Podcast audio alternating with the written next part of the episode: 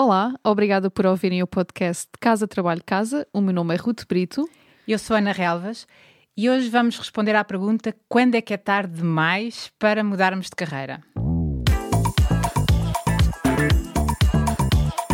Casa Trabalho Casa, o podcast sobre carreira que ousa quebrar o ciclo.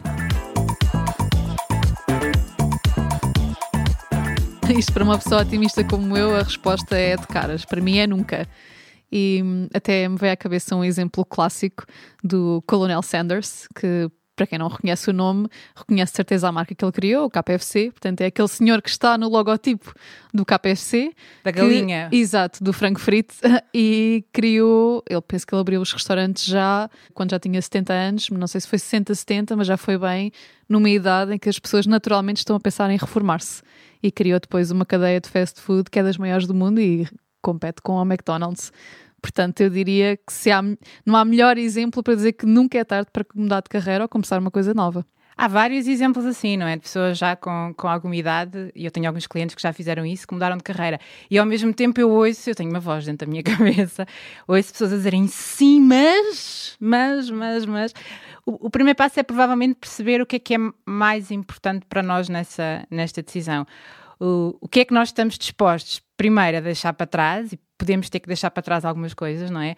A segurança financeira ou o saber fazer, porque muitas vezes somos especialistas numa área e ao fazermos um passo lateral deixamos de ser tão especialistas, ou não, não, não necessariamente.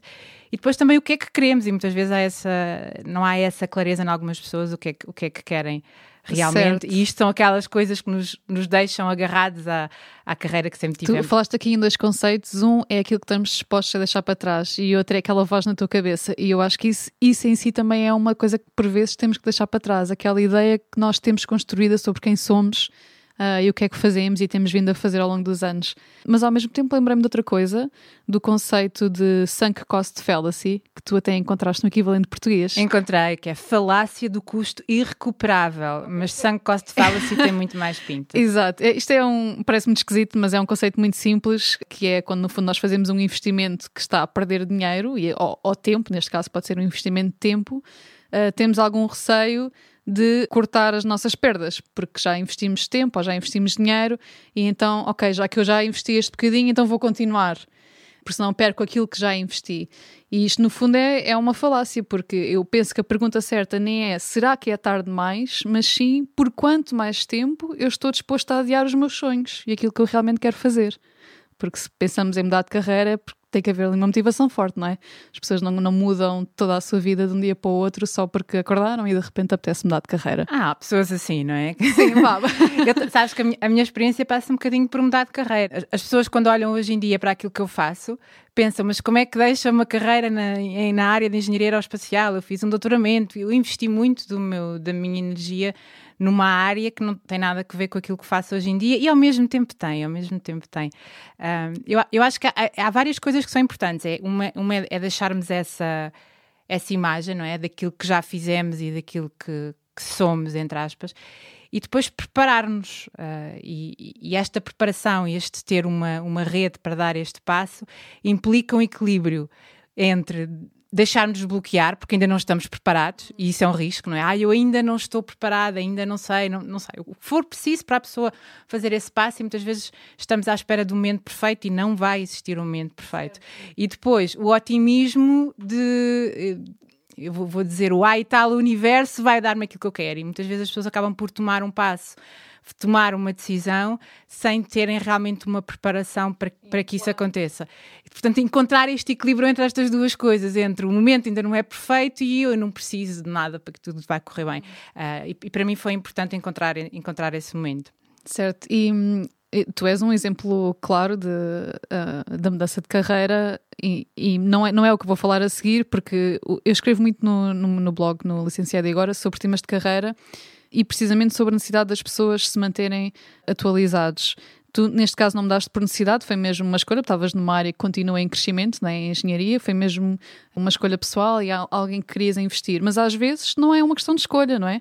Às vezes, é, às vezes é mesmo uma necessidade. Há profissões que, infelizmente, eh, infelizmente ou não, não é? Isso é uma opinião, mas há profissões que simplesmente desaparecem e desaparecem sem as pessoas darem por isso, porque o mercado muda e as pessoas acabam por ficar desamparadas. E aí é necessário. Um, eu penso que nós planearmos a nossa carreira é quase como é quase como investir na bolsa ou investir em empresas investir no mercado. É necessário antever estas mudanças, estes shifts e realmente preparar uma transição de forma proativa. Portanto, não ficar à espera até ficar sem tapete. Esse, esse, nós às vezes na vida achamos que não temos escolha, que não podemos decidir, e, e, é importante lembrar que mesmo nesses casos nós estamos a fazer uma escolha. A não decisão certo. é uma escolha, a não decisão é uma escolha. E no limite, eu li isto há uns tempos e inspiram-me bastante. As decisões não são boas ou más, é o que fazemos depois que as fazem boas ou más. Ok. E, e, isto pode ajudar algumas pessoas a tomar decisão. E a lidar com a voz do, por exemplo, eu já não tenho idade. Eu gosto, eu gosto de transformar esta expressão, e já, e já escrevi sobre isto, e transformar eu já não tenho idade para eu já tenho idade. Eu já tenho idade para fazer algo que me, que me satisfaz. Uhum porque aquilo que estou a fazer agora já não, não vale a pena passar mais anos nisto. Portanto, é preciso, é preciso tomar a, tomar a decisão com alguma preparação, eu tenho sempre alguma ponderação, alguma preparação e, e pensar nisso. Uma não decisão é também uma decisão. Ok, acho que, acho que respondemos bem à pergunta e espero que tenha, se há pessoas que estão com esta dúvida, espero que tenha sido uh, um encorajamento. Um, por hoje é tudo, obrigado por ouvirem o podcast e não percam o próximo episódio.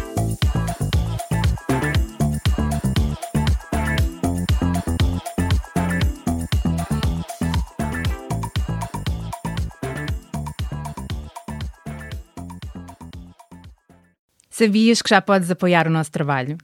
Se és um ouvinte fiel do nosso podcast, convidamos-te a subscrever o Casa Trabalho Casa Premium. Por menos de 5 euros por mês, estás a ajudar-nos a cobrir os custos de produção e a garantir que continuamos a trazer-te conteúdos semana após semana. E para agradecer o teu apoio, preparamos três vantagens exclusivas. Primeiro, ouve o podcast em primeira mão. Já não precisas de esperar por quarta-feira. Para começar a semana motivado, passas a receber os episódios ao domingo à noite. Segundo, o kit Mãos Livres. E o que é isto? Podes ouvir o podcast enquanto fazes outra coisa sem perder nada. Nós enviamos-te a transcrição do episódio e assim não precisas tirar notas.